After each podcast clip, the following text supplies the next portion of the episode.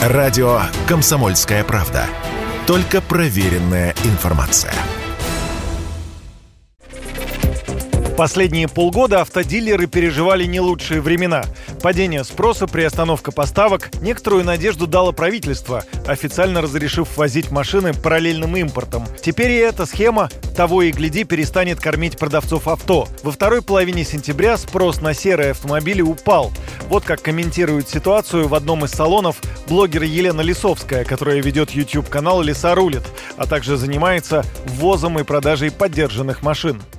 Там вообще пустота. Вы видите, да, я захожу, просто никого. И главное, ни одного мужчины. Мужчины только клиенты. Меня встречает просто прекрасная девушка, очень вежливая, замечательная, красивая, которая мне все рассказывает, что и как и где. И честно признается, что и до того хилый трафик условно практически сошел на ноль. То есть ни звонков, ни визитов. Куда делись менеджеры мужского пола? Очень хочется спросить. Вот эти классные, молодые, красивые, в основном военно обязанные парни, которые тяжелее ручки в жизни редко что держали.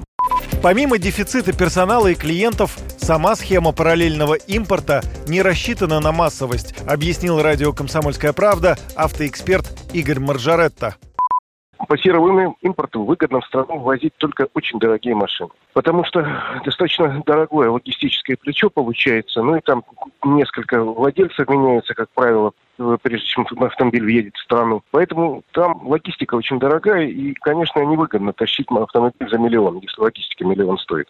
Потому что покупатель автомобиля за миллион, э, за 2 миллиона его не купит. А покупатель автомобиля за 10 миллионов, за 11 купит. Но число этих покупателей тоже конечно. Есть какие-то люди, которые соглашаются на эти очень высокие цены. Но, в принципе, у нас сейчас рынок очень странный. У нас рынок не э, продавца, а рынок покупателя. Дело в том, что покупателей, к сожалению, э, все меньше и меньше которые готовы платить за автомобиль по сегодняшним ценам. Рынок в целом упал очень сильно, 60% падения по сравнению с прошлым годом. Ну и э, рынок премиальных автомобилей, как выясняется, впервые у нас упал даже сильнее, чем рынок автомобилей бюджета. Сейчас параллельным импортом в Россию поставляются такие модели, как Audi Q5, Land Rover Defender, Range Rover Sport, новый Jeep Grand Cherokee, Toyota Land Cruiser Prado, Toyota Land Cruiser 300, а также Mitsubishi Pajero. Везут из Арабских Эмиратов, Южной Кореи, Казахстана и Киргизии. Юрий Кораблев, Радио «Комсомольская правда».